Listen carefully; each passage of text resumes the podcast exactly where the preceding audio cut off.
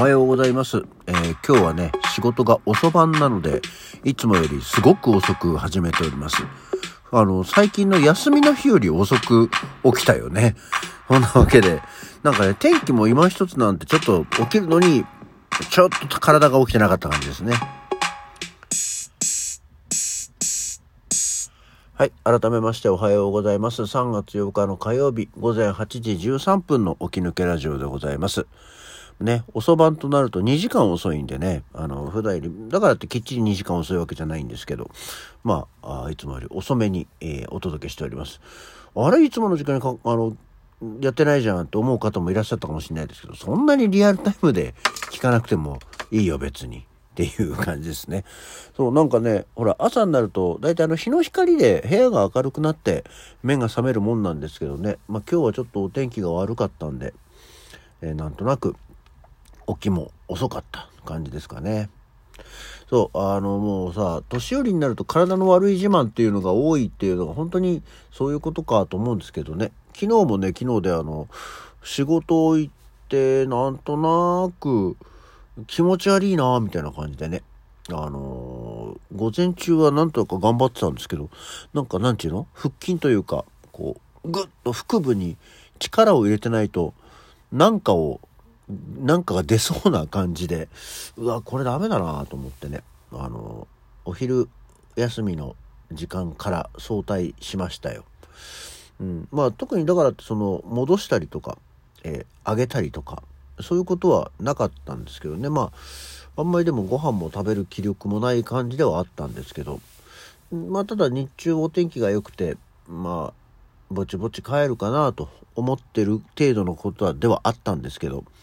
あまあせっかくだからと思って仕事帰りに日本橋高島屋の大岩手店というところにね行ってきました。まああの岩手のいわゆる物産展なんですけどね。なんか岩手、まあ、岩手って広いからさあのほぼ知らないわけですけどなんかあんまり知ってる物産は知ってる物産って別にいらないじゃん。まあ知ってる物産って大体お菓子ですからね。うーんそっかと思ったし福田パンは売ってなかったしうーんあとはなんかわかめとか買ってもなーだしなんか牛とか買ってもなーとかだったんでずらーっと見て、え特に何も買わずに帰ってきましたね。でその後まあ高島屋の向かいに丸善があったのであ久しぶりに大きい本屋で立ち読みしようと思って、えーちょっと時間を潰してほんでもってまあ帰ってくるというような感じがありましたね。うんでまあうどんでも食うかぐらいの感じの腹具合でございましたのでまあまあ今は気持ち悪いのはほぼないですからねいいんですけどあれなんだろうねなんかちょっともしかしたらねここの職場がそんなに長くないのかもなっていう気がしないでもないような状態じゃないかと思っております。まあぼちぼち次の仕事先も考えなきゃいかん。まあでもな、まだ1年働いてないから、まあもうちょっと頑張ってもいいかな、とは思ってるんですけどね、っていうところです。さて、そんなわけで今日はね、えー今日は何の日の話をしようと思ってた？今日はすっごいいっぱいあるよ。今日はさすがにね、いっぱいある。いっぱいあるからいっぱいあるのをいろいろ紹介していきたいと思いますけど、さあ、えー今日は何の日 ?3 月8日、ミツバチの日。ね、まあこれはもう、ミツバチということで、えー全日本蜂蜜協同組合と日本養蜂蜂蜜協会が制定したんですって。まあこれはね、いいよ。わかりやすい。ミツバチの日。はい。な、特に、ここ掘り下げるってやつじゃないんですけど、続いてが、餃子の日ですよ。えー冷凍餃子などを製造する販売するあ味の素だ味の素が、え平成23年につい最近なんだよね制定されました、え日付は餃子の生まれ故郷である中国のでは縁起のいい食べ物として旧正月旧暦の1月1日に餃子を食べる習慣があることから記念日は旧正月となってた。あれ3月8日って旧正月だっけって思ったんですけどただ、えー年により日付が変わるから覚えにくいっていう理由で、えー2022年今年じゃん今年から記念日の語呂合わせは3月8日になった一番新しい記念日ですよ今年の今日から今日が餃子の日になった。で、その日付は、ここがね、またもう味の素辛い感じ。みんなで、3ね、みんなでハッピー餃子の日の語呂合わせに由来する。みんなでハッピー3月8ですよ。それさ、もう、みんなでハッピーなんとかの日だったら全部なんとかの日でいけるよねっていうところがあって。まあ、これはちょっと辛いよね。一番新しい割にはちょっと辛いねっていう感じでしたね。これはなんで、まあ餃子食べたい人は餃子を食べてくださいよっていう感じ。みんなでハッピーはちょっと、だってそのもの本体に何もかかってないんだもん。それはちょっとねって思うよね。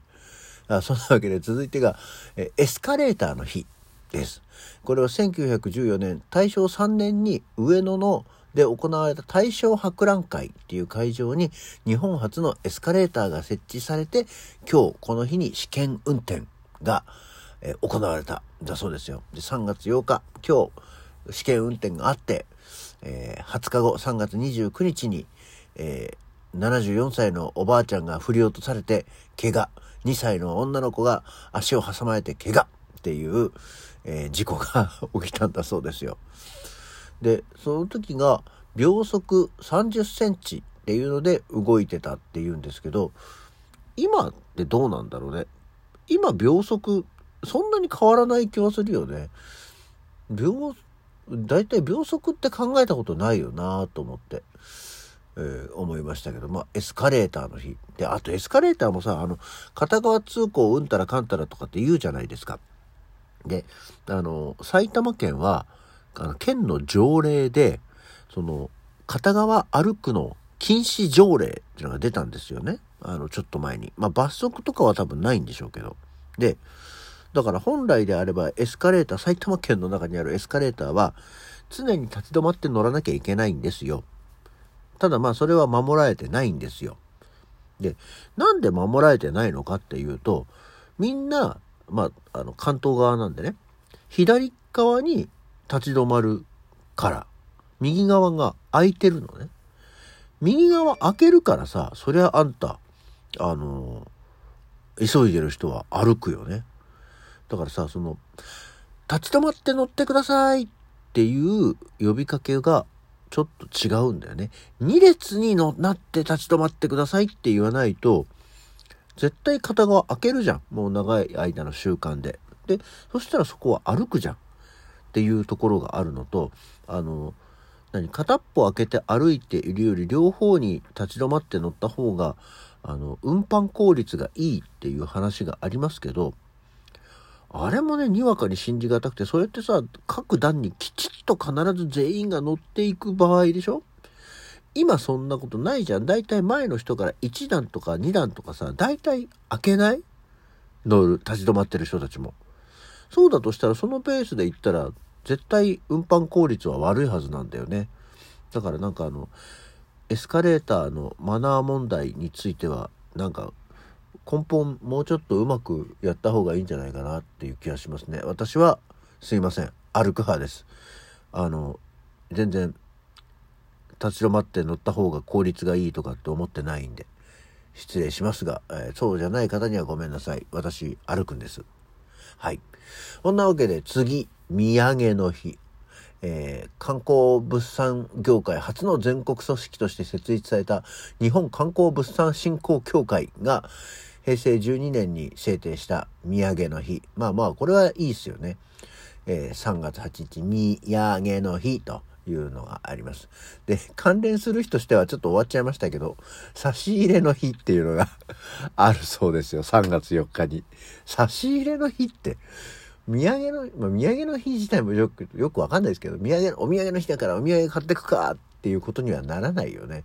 旅行に行ったりするからお土産買うんであってね。普段それをなんか今日はお土産の日なんでって言われても旅行行ったらまあなんとなくは買うだろうし買わない人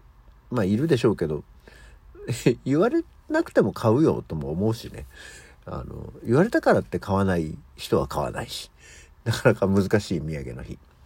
それとサバの日ですよ。もうもうこれはね、サバ関係はいっぱいありますね。サバの日だし、サバ缶の日だしね。えー、サバ寿司の日でもありますので、まあまあ、これはサバの日はあるでしょうっていうところと、えー、サバ違いで言うと、ビールサーバーの日でもあるそうですよ。ビールサーバーの日と言われましても、こっちとら、もうね、あまり外に飲みに行くこともございませんので、ビールサーバーと触れ合う機会も少なくなっては来てるのですけどね。まあ3月8はいろいろと言います。あとは散髪の日っていうことで、赤ちゃん子供カットの日っていう日、なんで赤ちゃん子供だけに限定しちゃったのかはよくわかんないですけど。あとは、さやえんどうの日。ああ、はいはい。もうだんだんあとちょっと今ざっとね、紹介していきますあとね、サワークリームの日ですよ。はいはい。サワークリームもそんなに日常的な食べ物ではない気はしますけどね。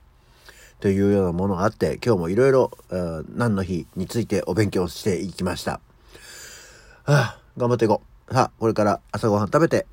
またね、遅番の日の朝ごはんっていうのがさ、結局昼休憩が夕方前ぐらいになるから、こう今から食べるご飯の量っていうのをどのぐらいにしたらいいかがいつも悩むんだよね。そこだけが朝起きてからのどうでもいい悩みの悩みの日です。という感じでございました。では、今日の気抜けラジオ、この辺で。それでは、また次回。